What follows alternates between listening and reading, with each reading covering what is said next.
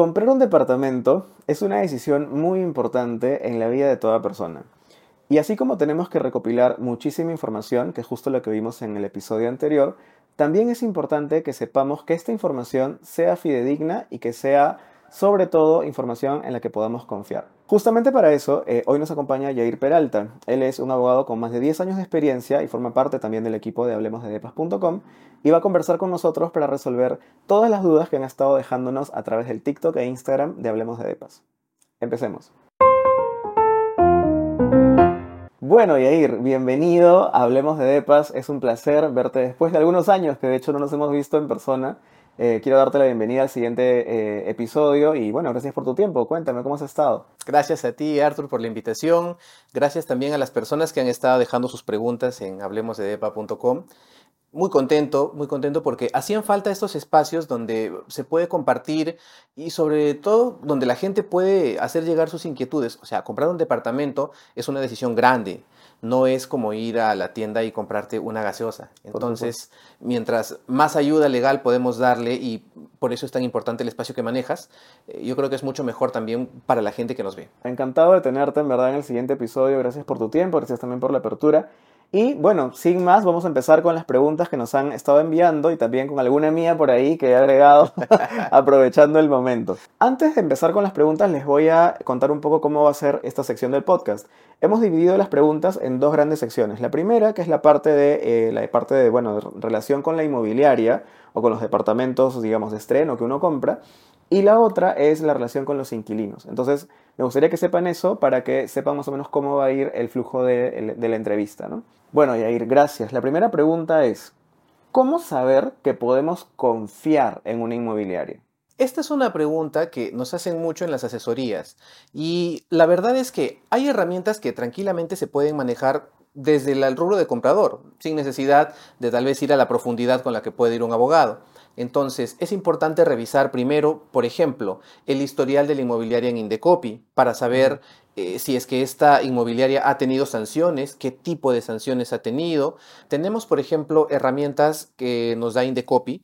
Indecopy tiene una página que es Mira a quién le compras. Puedes buscar a la inmobiliaria por el RUC, por el nombre de la inmobiliaria, tienes diferentes estándares de búsqueda y tranquilamente puedes dar ahí con la inmobiliaria que te está vendiendo y saber si es que tiene muchas sanciones, pocas sanciones, ah, si tiene alguna, sí. Entonces, básico, eh, ir por ahí. Lo otro siempre son las búsquedas de Google, ¿no? Buscas simplemente el nombre del proyecto, el nombre de la inmobiliaria o quizás otros proyectos que ha tenido la inmobiliaria, acompáñalo si quieres con la palabra problema, con la palabra estafa y sí, eh, el mismo buscador te arroja resultados que son tranquilamente, no sé, yo creo que cualquier persona los puede revisar, los puede contrastar, los puede comparar y te vas haciendo una idea de con qué tipo de inmobiliaria estás trabajando. Eso como herramientas que puede tener, no sé, un comprador cualquiera, como tú o como yo. Ahora, hay un nivel de profundidad un poquito más, eh, más adentro, vamos a decirle, que es quizás eh, revisar cómo está la empresa desde adentro, cómo está la inmobiliaria desde adentro. Las personas que están firmando un contrato, saber si tienen poderes necesarios para firmar un contrato, ¿no? De repente, no sé, hay una inmobiliaria que actúa representada por una persona, por Pepito, y quizás Pepito no tiene los poderes suficientes para venderte un departamento. En ese caso podría generarse un problema. Hay que conocer también la inmobiliaria desde adentro. Eh, por esto es importante que las personas que vayan a comprar un departamento pidan toda la información a la inmobiliaria. Yo creo que tranquilamente podrían preguntar, oye, ¿cómo están ustedes con sanciones a nivel de Indecopy? Porque hay que tener en cuenta que esta es una relación de consumo y por lo tanto todos los problemas que puedan surgir en la compra del departamento van a terminar de alguna manera u otra en Indecopy. Por eso es una muy buena fuente y es una muy buena manera de saber a quién le estás comprando el departamento. Genial, qué buena información, muy buen dato. Bueno, como hemos escuchado, Indecopy es de todas maneras un paso a seguir antes de poder eh, ya formar una relación con la inmobiliaria y por supuesto seguir más allá del contrato. Eh, genial, no sé si hay alguna otra recomendación, algo más que tengamos que ver para saber si es una inmobiliaria confiable. He escuchado en algún momento que debemos pedir, por ejemplo, conformidades de obra de proyectos pasados. ¿Esto es algo que Es posible, es posible hacerlo. Claro, no, no, esperamos cuando compramos un departamento que la inmobiliaria te abra las puertas, que te abra la carpeta y te enseñe todos los problemas que ha tenido. Pero eh, como consumidor diligente, o como consumidor responsable, tranquilamente se puede hacer, ¿no? Oye, ¿tienes alguna conformidad de obra de proyectos pasados que pueda revisar? O cuéntame tú misma, ¿qué problemas has tenido con, con proyectos pasados y cómo sé que en este proyecto no me va a pasar lo mismo? Si hablamos de una inmobiliaria, para un departamento, por ejemplo, de estreno, es importante, sí, como bien dices, acudir en Decopy, puedes revisar también los poderes, cómo está la estructura de la empresa. Es costumbre en el mercado ahora constituir una empresa nueva para vender un proyecto específico. Por ejemplo, se me ocurre, Abril. Abril no va con la empresa principal con la razón social de abril a venderte un departamento, sino que es una costumbre muy común y la usan muchísimas, debo decir tal vez la mayoría de inmobiliarias en el mercado, que crean una nueva empresa para que se encargue de la venta, de la ejecución y de la venta de estos departamentos. Entonces, si yo voy a buscar la inmobiliaria que me está vendiendo el departamento hoy, me voy a dar cuenta de repente que ha sido creada apenas hace seis meses, hace siete meses, hace un año. Por lo tanto, cuando vaya a Indecopy, no voy a encontrar información porque sí, es nueva, no ha vendido ningún proyecto. Obviamente, no va a tener ni reclamos, ni sanciones, ni denuncias. Claro. Es muy importante saber quién es el grupo inmobiliario que respalda a la empresa que está firmando mi contrato. Y para eso siempre tenemos la consulta directa o eh, las redes sociales y la búsqueda por Google. Buenazo, buenazo. Súper importante sobre todo el punto que acaba de mencionar Yair, las redes sociales. No es suficiente quedarnos con la búsqueda en Google y por ahí Twitter, métanle TikTok, métanle YouTube, métanle toda red social que se les ocurra y coloquen el keyword problema o la palabra problema, ¿no? Porque siempre es importante no quedarnos únicamente con la web de la inmobiliaria. O sea, la inmobiliaria evidentemente siempre va a hablar bien de sí misma porque, bueno, pues es un negocio. Pero es importante que veamos más allá y que profundicemos en menciones de este grupo inmobiliario en cada red social que se nos ocurra, incluyendo Google. Bueno, siguiente pregunta. Ya cuando la inmobiliaria despierta nuestro interés, seguramente nos va a presionar un poco para que nosotros firmemos un contrato de separación o que separemos la propiedad o bueno, que procedamos con los siguientes pasos como firmar una minuta o pagar una parte de la inicial, etcétera, lo cual es un paso crítico, es una decisión muy importante de tomar y justamente por eso es que la segunda pregunta es la siguiente. ¿Qué debemos tomar en cuenta antes de firmar una minuta o separar un departamento? Bien, hay que separar primero porque son dos momentos de la compra. Primero viene la separación del departamento, que es, no sé, vas a la feria inmobiliaria, te gustó el proyecto, te enamoraron y desembolsaste un monto significativo que es una manera de decir, hey, yo quiero este departamento. Luego de eso, como tú dices, te van a presionar y te van a empujar. La primera recomendación es no te dejes presionar, ¿de acuerdo? La inmobiliaria siempre va a tratar de empujarte a plazos muy cortos. Te va a dar una semana, te va a dar cinco días, te va a dar cuatro días. Ya tenemos que firmar la minuta, se va a caer la compra, hay otra persona interesada. Entonces hay que entender que esta presión podría ser un método comercial. Entonces, lo mejor que puedes hacer es esperar. Pídele un plazo adicional. Oye, me está costando tomar la decisión, tengo que consultarlo con alguien más. Dame cuatro días, dame cinco días más, dame seis días más. Y aprovecha ese espacio de tiempo para investigar. Primero a la inmobiliaria, como ya vimos, a la persona que te está vendiendo, y luego para que tu contrato sea revisado por un abogado. Es muy importante porque zapatero a tus zapatos. Yo no me curo los dientes solo. ¿no? Si, me, si, me, enfermo y yo no me medico solo y yo no me sano solo. Entonces, es preferible que los temas legales sean analizados por un abogado. Debes tener siempre un amigo abogado, alguien en tu familia, no sé, alguien que pueda ayudarte realmente a ponerle un ojo técnico al contrato que vas a firmar. Entonces, la recomendación más grande es no firmes nada que no comprendas completamente. Lee todo tu contrato, toma notas, subráyalo, píntalo, como hacías en el colegio si quieres. Ponle notas, pero asegúrate de entender todo lo que dice tu contrato. Y de lo contrario, pues siempre puedes buscar una asesoría externa, ¿no? Infórmate con alguien que pueda ayudarte a revisar punto por punto para entender a qué cosa te estás obligando. Un contrato es una, es una fuente de obligación, se obliga a la inmobiliaria, sí, a entregarme el departamento, a entregármelo en determinadas condiciones, con estos acabados, de esta forma, en este tiempo, en este día.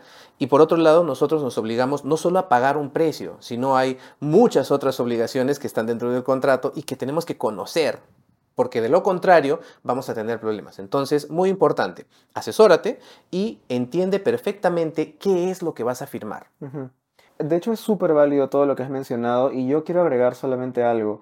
A veces pasa que nosotros los consumidores decimos, ay, pero este inmobiliario es gigante, o sea, ¿cómo me va a estafar, entre comillas? O cómo me va a hacer algo ah, eh, que no me vaya a beneficiar, o este inmobiliario que es chiquitita. En realidad yo les digo, no se fijen tanto en eso. La inmobiliaria puede ser nueva, como puede tener 40 años en el mercado, y eso no es en realidad suficiente para tomar una decisión tan simple como firma ciegas y ya. Es una decisión tan importante que de hecho, como bien comenta Yair, no podemos firmar algo que no entendemos. Entonces, eh, parte de, de hecho la intención de este episodio es justamente eso. Así que te agradezco ese punto. Vamos a pasar a la siguiente pregunta. Bueno, la siguiente pregunta eh, tiene que ver justamente un poco respecto a la anterior. ¿Qué ocurre, eh, Yair, si la inmobiliaria no cumple a cabalidad o falla en algo, en lo que, digamos, han quedado en la minuta o el contrato con su cliente? ¿Qué debemos hacer nosotros en ese caso? Por esto es importante el paso previo, que era la revisión del contrato. Con la revisión del contrato, tú te vas a asegurar no solamente de que Sí, la inmobiliaria ha puesto sus condiciones y tú las aceptaste a ojos cerrados, porque tú puedes negociar las condiciones de un contrato. Yo sé que esto es algo, una recomendación que tú siempre das cuando hablas de la negociación con la inmobiliaria, y esto es algo que también nosotros, desde la asesoría legal, eh, hacemos, ¿no? Oye, ¿por qué no le pides una penalidad? Oye, ¿por qué no le pides que te especifique los plazos? ¿Por qué no le pides que te especifique cuánto tiempo se va a demorar en hacer esto o lo otro? ¿Por qué no le pides a la inmobiliaria que especifique cuáles son la calidad de los acabados que va a utilizar, por ejemplo, que es un punto ciego muchas veces en los contratos. La inmobiliaria te pone una lista de acabados y luego hay una cláusula que dice, eh, bueno, como Arthur no está interesado en ninguna marca en especial, nosotros como inmobiliaria podemos cambiar las marcas que utilizamos para, por ejemplo, en los acabados, podemos cambiarlas, podemos modificarlas, pero nadie te dice, van a ser de la misma calidad o pueden ser de una calidad mejor. Y he tenido casos en los que sí, al momento de recibir el departamento, los acabados están, pero resulta que han utilizado materiales de una calidad inferior a la que inicialmente ofrecieron. Pero como el contrato dice, ah, no, Ardur reconoce que no está interesado en ninguna marca en especial, simplemente se lavan las manos con eso. Ahí viene la parte importante. Si ya negociaste las condiciones de tu contrato, tienes que saber, tienes que apuntar, tienes que tener anotado en una libreta aparte cuáles son las obligaciones, por eso te hablaba de obligaciones, que tiene la inmobiliaria conmigo. Y una vez que recibas tu departamento, haces un checklist. ¿no? Es siempre importante asesorarse también con un especialista, que sea un especialista quien revise tu departamento al momento que lo vas a revisar y empiezas a verificar. A ver, ¿Cumplió con los acabados? Sí. ¿Es la calidad? Sí. ¿Cumplió con los plazos? Sí. ¿Cumplió, eh, no sé, con independizarlo en el momento que me dijo que lo iba a independizar? Y si no lo ha hecho, ¿qué falta para hacerlo? De manera que tú puedas seguir presionando para asegurarte que al finalizar la compra, o meses, o, o sea, el periodo de tiempo que sea, después de finalizada tu compra, tú puedas estar seguro de que la inmobiliaria ha cumplido con absolutamente todo lo que te ha ofrecido hacer desde el contrato. Incluso te diría, desde antes de la firma del contrato. Por eso aquí un dato eh, y un consejo sobre todo para las personas que van a comprar. Anota y acostúmbrate a tener por escrito todos los ofrecimientos que te haga la inmobiliaria. No te quedes con llamadas telefónicas, no te quedes con conversaciones verbales, así sea el mismo gerente general de la inmobiliaria acostúmbrate a que todo te quede o en una conversación de WhatsApp o en un correo electrónico. Mucho mm. mejor si es que es un correo electrónico porque tienes, al menos tienes una fecha con, una hora mucho más específica. ¿Por qué? Y esto es algo que ya la, la misma carrera de derecho en la práctica te enseña. Cuando todo sale bien, todos somos amigos. Pero cuando empiezan los problemas, no te conozco. Entonces sí, como bien dices, la inmobiliaria grande puede ser pues ah, no, aquí las posibilidades de que me estafen o de que algo salga mal son mínimas, se van a reducir. Es, no creo que pase, ¿no? No creo que una inmobiliaria inmensa me vaya a estafar. Si todo sale bien, ten por seguro que la vas a amar. Pero si la inmobiliaria llega a tener un problema con la construcción o con la entrega, te vas a dar cuenta de que, uy, ¿en qué me metí? ¿En qué relación tóxica me he metido? ¿Por qué no revisé? Te vas a arrepentir. Evita el arrepentimiento, infórmate y negocia antes de firmar tu minuta. Es un punto muy importante, de hecho, y ahí lo has explicado muy bien. Yo quiero agregar algo. Eh, yo me he topado también algunas asesorías que he brindado en casos, por ejemplo, de clientes que me han dicho, oye, pero la inmobiliaria no me quiere dar el contrato, mm, o sea, para revisarlo completamente, o quieren como que te lo muestro si, si separas únicamente. O sea, si yo aún no separo el departamento, ¿puedo preguntarle a la inmobiliaria que me pase el contrato que firmaría? ¿O tengo que separar para luego ver el contrato? ¿Esto es algo que puedo hacer? Esto es mucho más específico, ¿ya? Podría ser, dependiendo del caso, que sí puedas aventurar, puedas arriesgar y separar, porque luego podré decir de repente, oye, este era un monto de separación y finalmente no me conviene la compra y quiero que me devuelvas el monto de separación, ¿no? Que sería peleable. Pero algo que también recomiendo mucho en las asesorías es comprar un departamento, Arthur, es como tener una relación amorosa. Tienes que estar pendiente de las red flags. Y las red flags vienen en gran parte por qué tanta información o qué tanta confianza me genera la otra parte que se está comprometiendo conmigo a esta relación. Si desde el comienzo me oculta información, mm, red flag. Mm, si desde el comienzo me miente, me da información que es falsa, mm, red flag. Si desde el comienzo me doy cuenta de que me dice una cosa tratando de ocultar en el fondo otra, red flag. Entonces viene algo que llamamos el apetito por el riesgo. ¿Qué tan interesado o qué tan interesada estás en comenzar una relación con esta inmobiliaria, con esta persona que tiene tantas red flags? Es apetito por el riesgo. Si quieres arriesgar, si quieres apostar mucho, quizás te vaya bien, pero tendrás que asumir si es que algo sale mal. Me encantó la analogía. Creo que es una analogía muy inteligente y sobre todo que explica muy bien de alguna manera cómo es que tenemos que empezar a confiar o solicitar información que la inmobiliaria de repente no está tan presta a brindarnos. De hecho, es un gran ejemplo, creo que lo has explicado muy bien. Eh, y, mira, en las asesorías justamente que comentábamos, se escucha de todo. Yo he escuchado un poco de todo, literal, que la inmobiliaria no quería pasarme esto, no quería pasarme lo otro, no me quieren pasar los planos, no me quieren pasar el plano planta, no me quieren pasar el plano de la azotea. ¿Por qué? Porque, bueno, no sé, por X razones. Pero siempre, esto es importante que, bueno, que sepamos todos. Los usuarios, los clientes, tenemos en realidad más poder del que creemos. Las inmobiliarias no serían nada sin nosotros, literal. Pero claro, muy pocos de nosotros somos abogados o muy pocos de nosotros tenemos experiencia comprando departamentos. Entonces, justamente la intención de este podcast y de este episodio en particular es que ustedes se lleven todas las, eh, todos los puntos, todas las aristas legales mínimas que deberían conversar con la inmobiliaria. Y si la inmobiliaria hay algo que no les quiere mostrar o que no les quiere presentar por haber razón, red flag. Súper importante esa parte. Bueno, mencionaste justo el término independizaciones o independizar, que creo que justo tiene que ver con la siguiente pregunta. ¿Por qué es importante este proceso? ¿Qué es independización? ¿Cuánto plazo tiene que darse y qué implica? Mucha gente a veces no, no tiene idea de qué cosa es. Bien, voy a tratar de hacerlo sencillo. Ya, esta, del público no, no es de derecho, no todos son abogados, tampoco tienen por qué serlo. Hay que entender lo básico. Tú tienes un terreno al principio, ¿de acuerdo? Y tú sabes que todos los, terrenos, o bueno, si no están, deberían estar inscritos en los registros públicos. Esta es una manera de hacer precisamente público, pública toda la información sobre el terreno. Cuánto mide, quiénes son sus vecinos, quiénes son sus propietarios, está hipotecado, no está hipotecado, está embargado. Hay personas de repente peleándose por ese terreno, porque sí, si tú vas e inicias un juicio para pelear por un terreno, tienes derecho, o puede ser que inscribas algo en la partida que diga, hey, por si acaso estamos peleando por este terreno. ¿De acuerdo? Partimos por ahí.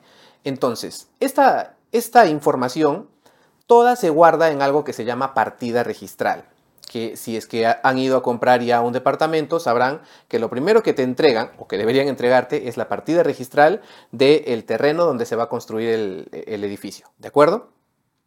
Pero este es uno solo. ¿Qué tal si el proyecto tiene 200 departamentos? ¿Cómo hacemos para que los 200 departamentos entren en esta partida?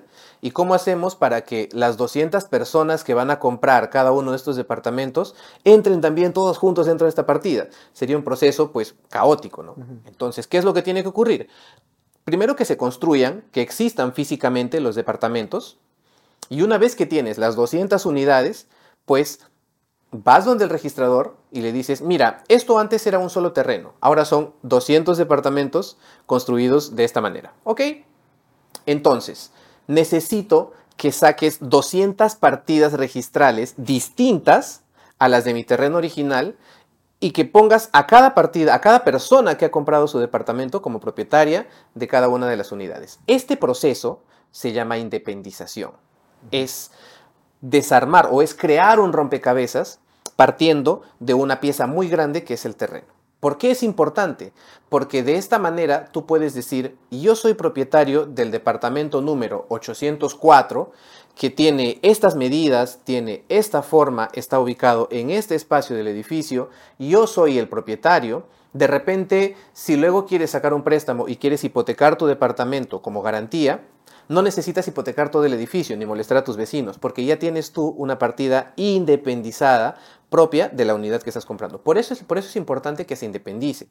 Y aquí viene un punto también que es bastante importante, porque, y esto salta mucho en asesorías, eh, los contratos de inmobiliarias siempre dicen, yo me comprometo con mi inmobiliaria a independizar tu departamento. Bien, no todas te dicen cuándo.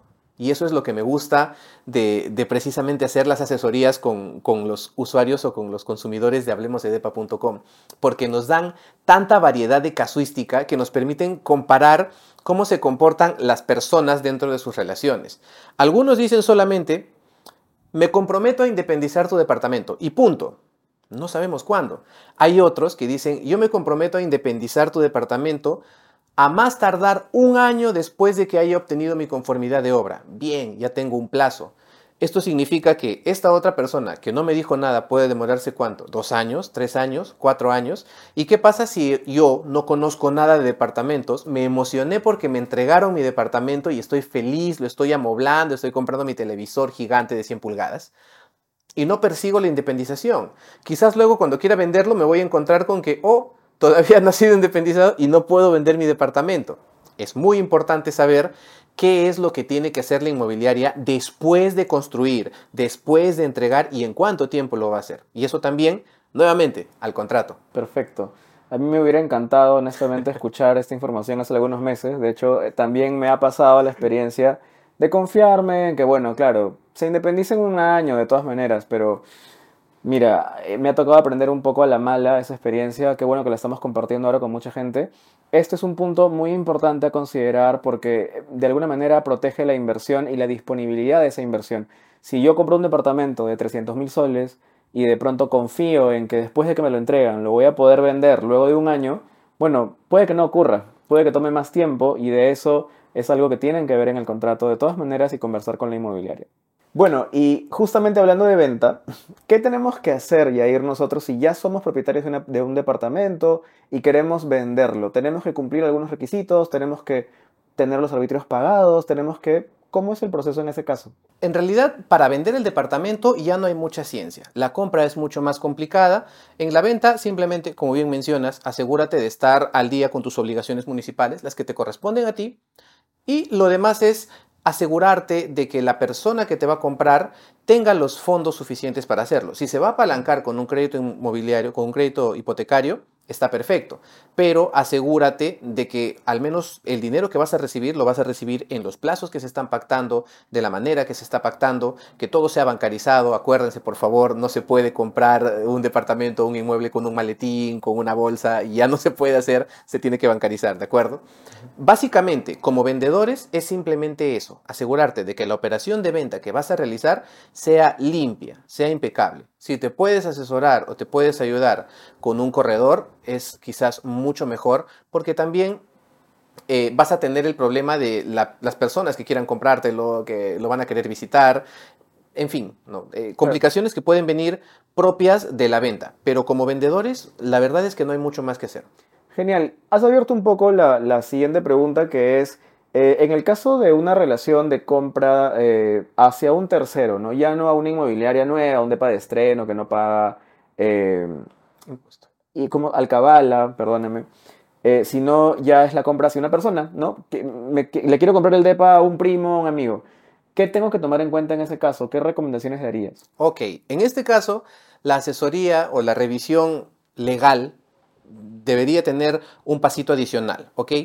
Cuando es un DEPA de estreno con una inmobiliaria, generalmente no es necesario. Ojo, no digo que en todos los casos no sea necesario.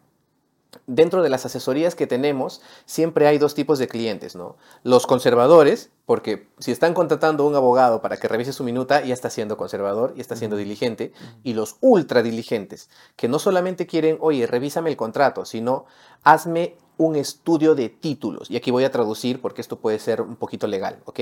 El estudio de títulos es revisar cada uno de los documentos que forman parte de la partida registral de la empresa.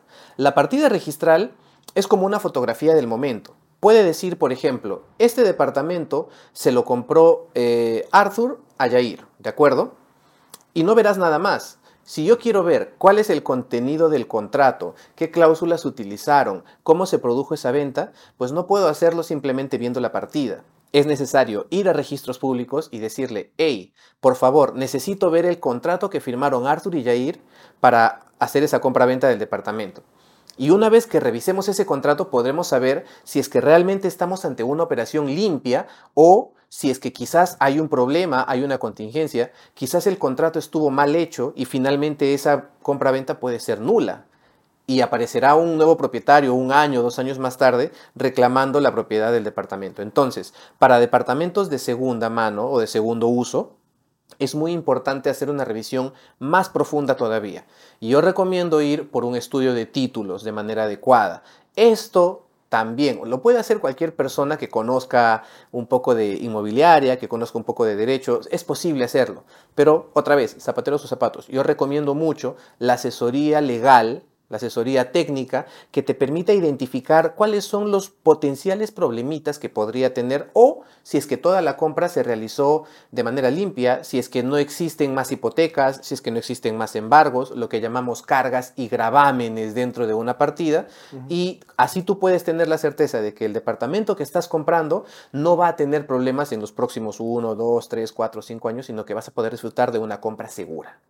Bueno, Yair, súper bien explicado en realidad cada punto que, bueno, todas las preguntas que nos han traído también a través del TikTok e Instagram de Hablemos de Depas. Eh, de hecho, en hablemosdedepas.com también pueden encontrar un botón en el que pueden reservar una asesoría con él si es que quieren revisar algún punto en particular. Bien, vamos a pasar a la siguiente parte del podcast que ya no tiene tanto que ver con inmobiliarias y con compras de segunda mano, sino más que nada eh, la relación con un punto muy importante, de hecho, luego de que compramos un departamento, que es la relación con los inquilinos. ¿Cómo podemos hacer, que, digamos, mitigar, reducir los riesgos de podernos, eh, bueno, de poder, por supuesto, nadie quiere, ¿no? Toparse con un inquilino eh, que sea impuntual o que sea una persona que de repente vaya a dañar nuestra propiedad, etcétera, etcétera, y tantas cosas que pasan. Bien, la primera pregunta sobre este punto es, ¿cómo saber que podemos confiar en un inquilino? ¿Qué información debemos recopilar? ¿Qué recomendaciones nos das en ese lado? Bueno, en este punto, más que una recomendación netamente legal, te puedo hablar de lo que he visto en la experiencia con personas que alquilan departamentos o que nos han buscado en asesorías para precisamente poder comenzar a alquilar departamentos. Y son, mm, bueno, son cosas que hacen ellos casi por, por instinto. Lo primero que dicen, yo quiero saber si esta persona debe dinero, qué tal, qué tan buen pagador es, ¿no? Entonces comienzan las búsquedas en centrales de riesgo como Infocor, por ejemplo, para saber si es que una persona veo que no puede cumplir con el pago de sus tarjetas de crédito o con sus créditos, pues voy a dudar un poco, ¿no? Ahora, desde la experiencia te digo, a mí me han pedido hasta contratos de trabajo, me han pedido boletas de pago, que es información que puede sonar de repente a veces un poco invasiva, ¿no? Que mm, de repente la persona a la que, o, la persona que te está alquilando el departamento te pregunte, ¿tú cuánto ganas?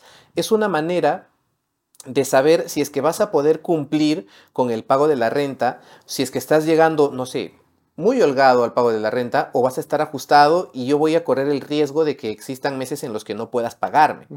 Entonces, es importante conversar de manera directa con la persona que te va a alquilar. ¿Por qué? Porque la conversación es el paso previo al contrato. Es muy común, yo creo que es muy sexy también porque es fácil, es sencillo, el tener un contrato de arrendamiento que sea estándar, ¿no? Ah, tengo mi modelo de contrato que lo, descargué de internet o que se lo copié a mi vecino. Que lo hizo ChatGPT. Exacto, que lo hizo el ChatGPT. Entonces, con este modelo de contrato yo voy a hacer todos mis alquileres de todos mis departamentos o todas las veces que yo quiera. Pero, nuevamente, el contrato, al igual que con la inmobiliaria, es meterte en una relación No puedes hacer copy-paste con todas las relaciones que tienes. Es muy importante tener estas conversaciones previas, saber cómo está, a quién estás alquilando y personalizar tu contrato en función de lo que la persona puede o no puede asumir como riesgo de repente de retraso en una renta. Entonces, el conocer a tu inquilino viene primero por ahí. Tus búsquedas básicas, eh, antecedentes policiales para saber si es que no está, no sé, pues no cometió algún tipo de delito grave que pueda perjudicar no solamente eh, por la persona, sino por la misma reputación, porque sí, en alquileres también, sobre todo en los que son alquileres temporales como formato Airbnb, por ejemplo, eh, el riesgo reputacional podría ser muy grave, ¿no? Yo creo que nadie quiere que su departamento, que es utilizado como alquiler temporal, de pronto sea conocido en el mundo porque en ese departamento puedes ir a cometer actos ilícitos o puedes ir a, hacer desastres, no sé, ¿no? las, juergas inmensas que terminan con policía en la casa. Ese podría generar un, eso podría generar un riesgo, también un daño reputacional a, ti como, como, arrendador y a tu departamento. Entonces hay que cuidar mucho ese tipo de, de cosas antes del contrato. Sí, efectivamente. Y el contrato es un tema muy importante, ya sea que estemos comprando un DEPA, alquilando un DEPA, etc. Es, por supuesto, que la columna vertebral de todo lo que va a ocurrir después con infinitas relaciones que podemos hacer, eh, tanto como clientes, inquilinos, compradores, etc.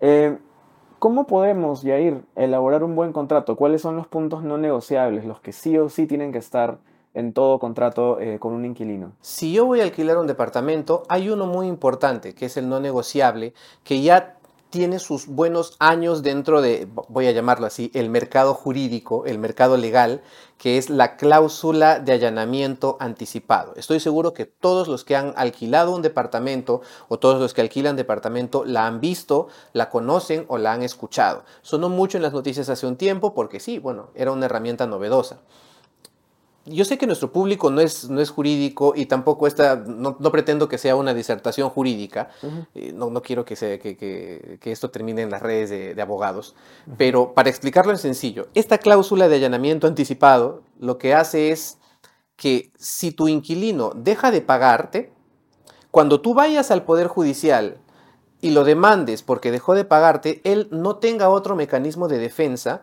más que solo decir, he pagado la única manera en la que podría contradecirte es diciendo, sí, he pagado, aquí están los recibos, aquí están las constancias, aquí están los vouchers de depósito. O el otro escenario, que si tu inquilino, no sé, se venció la fecha del contrato y tu inquilino no quiere desocupar, cuando tú vayas a demandar el desalojo porque tu inquilino no quiere desocupar, el único medio de defensa que él podría tener sería decir, mi contrato sigue vigente, aquí está, aquí está la fecha. Si es que no tiene ese único medio de defensa, tu proceso judicial correrá mucho más fácil. Ahora, esto estoy tratando nuevamente de explicarlo en, en, sencillo. ¿Por qué? Porque todos sabemos que el Poder Judicial, por el motivo que sea, no es necesariamente la vía más rápida para solucionar un conflicto, para solucionar un problema. Sin embargo, a veces es la única que tenemos, como precisamente en el caso del desalojo. No existe otro medio para desalojar a una persona que no sea la vía del Poder Judicial. Sí hay una alternativa, antes de que los abogados me sepulten aquí. Hay una alternativa que se llama desalojo notarial. ¿Ok? ¿Qué implica esto? Que tú tengas que siempre emitir tus recibos eh, por, el alquiler, que estén declarados en, en, en SUNAT, que tu contrato esté legalizado, que tenga las firmas legalizadas y que todas los las modificaciones o las llamadas adendas a los contratos también tengan la misma formalidad que es la firma legalizada y todo esto, ¿ok? Se supone que con todo esto tú puedes ir donde un notario y en vez de pedirle al juez que haga el desalojo, se lo pides al notario para que el notario te ayude a que el desalojo sea todavía más rápido. Bien, como abogado te voy a decir, tengo mis serias dudas respecto del funcionamiento de este mecanismo y lo voy a dejar ahí porque este no es un podcast legal. Siempre se recomienda la cláusula de allanamiento que es infaltable. Luego de la cláusula de allanamiento, pues otra vez, la conversación. Necesitas sentarte y observar con detenimiento tu departamento y ponerte en todos los escenarios caóticos que puedan cruzar por tu cabeza, ¿ok? ¿Qué es lo que quieres cuidar? ¿Qué es lo que puedes hacer? ¿Qué es lo que no quieres que se haga en tu departamento? Eh, ¿Cuánto tiempo puedes esperar, no sé, como retraso de pago? ¿Cuánta garantía quieres pedir por tu departamento? Porque recordemos que la garantía es un monto muy importante, es uno de los infaltables en el contrato. Porque si voy a dejar a alguien viviendo en mi departamento y lo destruye, yo necesito tener un monto de dinero que me ayude a mí a reparar esa destrucción, a reparar ese daño por si es que él no lo quiere hacer, ¿no? Entonces necesitas saber cuánta garantía quiero pedir yo por este departamento. Y vendrá entonces la difícil decisión porque obviamente si yo es que yo quiero una garantía por mi departamento, yo pediría el precio completo del departamento, pero viene la difícil decisión de saber qué tanto, qué tanto realmente puedo pedir para que mi departamento, que va a estar en un mercado de alquileres, no deje de ser atractivo para los posibles inquilinos. El tema de los desalojos es un tema muy delicado y también es un tema muy incómodo porque evidentemente nadie quiere pasar por una experiencia como esa, pero de tener que hacerlo, eh, ¿cuál sería el paso a paso para aplicarlo? en realidad no es muy complicado cuando se tiene la llamada cláusula de allanamiento anticipado, ¿ok? De lo contrario, sí, se podría complicar el, eh, el proceso de desalojo. Primero saber que el desalojo, como te digo, es la única solución que tenemos para poder sacar a una persona que ya no queremos en nuestro departamento y se la tenemos que pedir a un juez. Un juez es el único facultado para poder ordenar que se desaloje a una persona. Entonces, todo comienza, siempre muy amigable, con una llamada audiencia de conciliación. Voy a un centro de conciliación, expongo mi caso, todo esto va por escrito, es siempre recomendable que se acompañe con un abogado eh, y se le pide al centro de conciliación que por favor lo invite, invite a mi inquilino a conciliar, para amablemente, amigablemente pedirle que por favor se vaya de mi departamento. Si es que el inquilino no quiere, o si no asiste a las audiencias que se convocan, porque son audiencias, son reuniones, ¿no? Se siente el conciliador, te sientas tú, se siente el inquilino, pueden conversar. Si esto no tiene buen resultado, entonces tú puedes ir realmente al Poder Judicial y pedirle al juez, oye juez, este señor no, quiere ir, o sea, o no me ha pagado, y después de no haberme pagado se sigue quedando en mi departamento, por favor necesito que ordenes que lo saquen, o eh, sencillamente el contrato ya venció y yo no quiero renovar y yo quiero por favor que ordenes que él tiene que salir. Pasará el proceso y el juez puede ordenar, ok, señor inquilino, por favor retírese del departamento de Arthur. Si el inquilino se rehúsa, el juez le pedirá a la policía, señores de la policía, por favor, ayuden y acompañen a Arthur a sacar las cosas del inquilino. Y se arma la diligencia de desalojo, que es, no sé, me imagino que alguien lo habrá visto en algún momento, que es donde vienen todos los policías, se meten al departamento, rompen la puerta, sacan las cosas a la calle y se firma un acta donde dice, listo, Arthur ha recuperado su departamento. Y puedes plantar tu bandera y, claro, ya tendrás que asumir todo el costo. Ese es, ese es básicamente el procedimiento, el proceso que se sigue para desalojar a un inquilino que no se quiere ir. En el Perú puede tomar algún tiempo, algún tiempo es considerable. La carga del Poder Judicial es inmensa, ¿de acuerdo? Entonces, sabemos que es un escenario al que no queremos llegar. Por eso es muy importante saber, vuelvo a la primera pregunta, con quién estoy contratando y a quién le estoy alquilando mi departamento. Justo para pasar a los temas de impuestos, que es un tema también bien importante, ¿cómo debemos hacer nosotros, propietarios o inquilinos, para trabajar este tema? Bien, a ver, es muy importante, para empezar, vamos a hacer un, un pequeño cherry no cherry, ¿ok? Uh -huh. Es muy importante saber, que lo sabemos, que los impuestos tienen una finalidad que es beneficiosa para todos como país, ¿de acuerdo? Entonces, el camino de la formalización es algo que se busca, es algo que se pretende y por eso es que se crean estas herramientas legales como la que mencionaba hace un rato, ¿no? La del desalojo notarial, por ejemplo. Te permite hacerlo más rápido, pero la condición es, oye, paga tus impuestos y ten tus recibos del pago de impuestos. Los tienes que tener, los tienes que acreditar. Ahora, es muy importante saber que el pago de impuestos te permite a ti demostrar otra cosa, te permite demostrar que tú efectivamente estás incurriendo en un gasto, si lo quieres llamar como un gasto. Entonces, si luego tienes un problema, pues, hey, he pagado mis impuestos. El problema que me estás generando ahora a mí, de alguna manera, me genera una pérdida, me genera un daño. Podrías luego quizás reclamar una indemnización, podrías ver una alternativa, un mecanismo, pero bueno, en fin, la principal, no sé, o el aspecto más importante de, del pago de impuestos es el ejercicio de una ciudadanía responsable, que hoy en día en, la, no sé, en la escasez de valores en la que vivimos o en la ley del más vivo, que es la que abunda allá afuera, es tratar de erradicar, es un poco luchar contra la corriente. Yo he vivido en alquileres muchísimo tiempo, muchísimos años, y te soy muy sincero, las personas que realmente me han dado un recibo que acredite que yo estoy pagando una renta son muy pocas. Ahora, por otro lado, si yo como inquilino pido mi recibo, luego puedo tener beneficios o incentivos tributarios porque yo estoy pagando un alquiler de departamento. Ese es un tema muy importante, de hecho, y muy poca gente lo conoce. Pero te quiero preguntar algo sobre eso.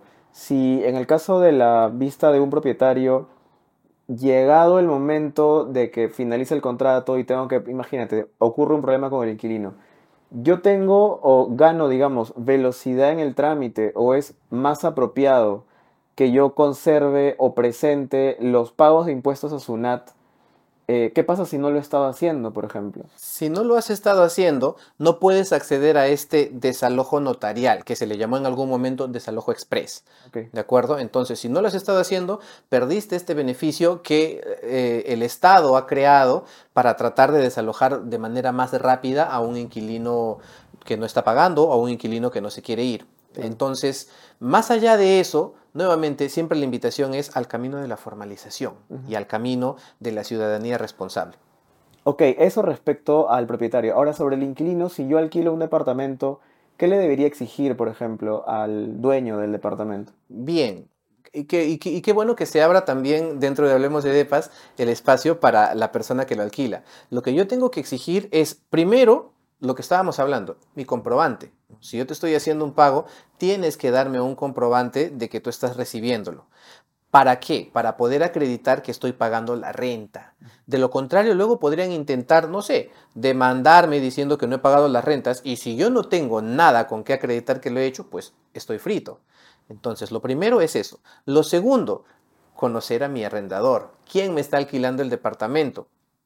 Saber cuáles son, por ejemplo, las condiciones de garantía, cuánto tiempo tengo, cuánto tiempo dura mi arrendamiento. Y si me quiero quedar más tiempo, pues negociar con anticipación, porque también es una práctica muy usual en el mercado que el precio de los alquileres se incrementa a veces de manera anual, a veces cada dos años, a veces cada seis meses. Entonces es importante conversar anticipadamente para evitar luego que al momento de, estando faltando una semana para el vencimiento del contrato, decir, uy, oye, no voy a poder desalojar tan rápido, no voy a poder salir del departamento en dos semanas, en tres semanas, necesito por lo menos un mes, ¿de acuerdo? Siempre anticiparse al contrato.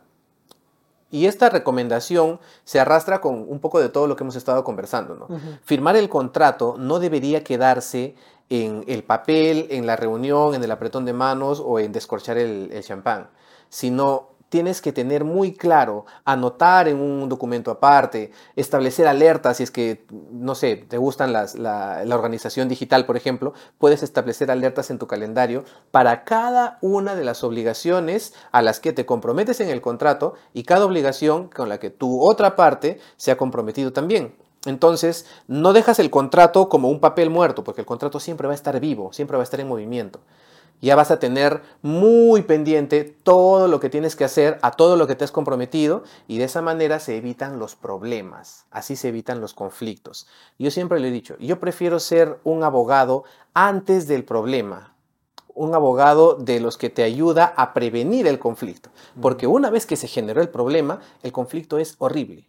Nadie quiere estar en el conflicto. Entonces, prevenir antes que conflictuar. Yair, quiero eh, honestamente agradecerte no solo por tu tiempo, sino también felicitarte por la capacidad que tienes para explicar todos estos temas. Creo que lo has hecho muy bien, tienes un talento muy bueno para explicar estos temas que creo que a todos eh, les hace falta, no solamente en Internet, sino en la vida real, saber un poco más, no solo de cómo comprar un buen departamento, tener la información recopilada, sino también la relación con la inmobiliaria o con una compra de segunda mano o con el inquilino. Así que nada, felicitarte y a ir por esto. No sé si quieres dar un mensaje final a la comunidad de Hablemos de Depas, algo con lo que quieras cerrar este podcast. Sí, solamente eh, recordarles eso, recordarles la importancia de conocer a la persona con la que te vas a relacionar. No se olviden de revisar siempre las red flags. No se olviden de asesorarse con quien realmente conoce de la materia.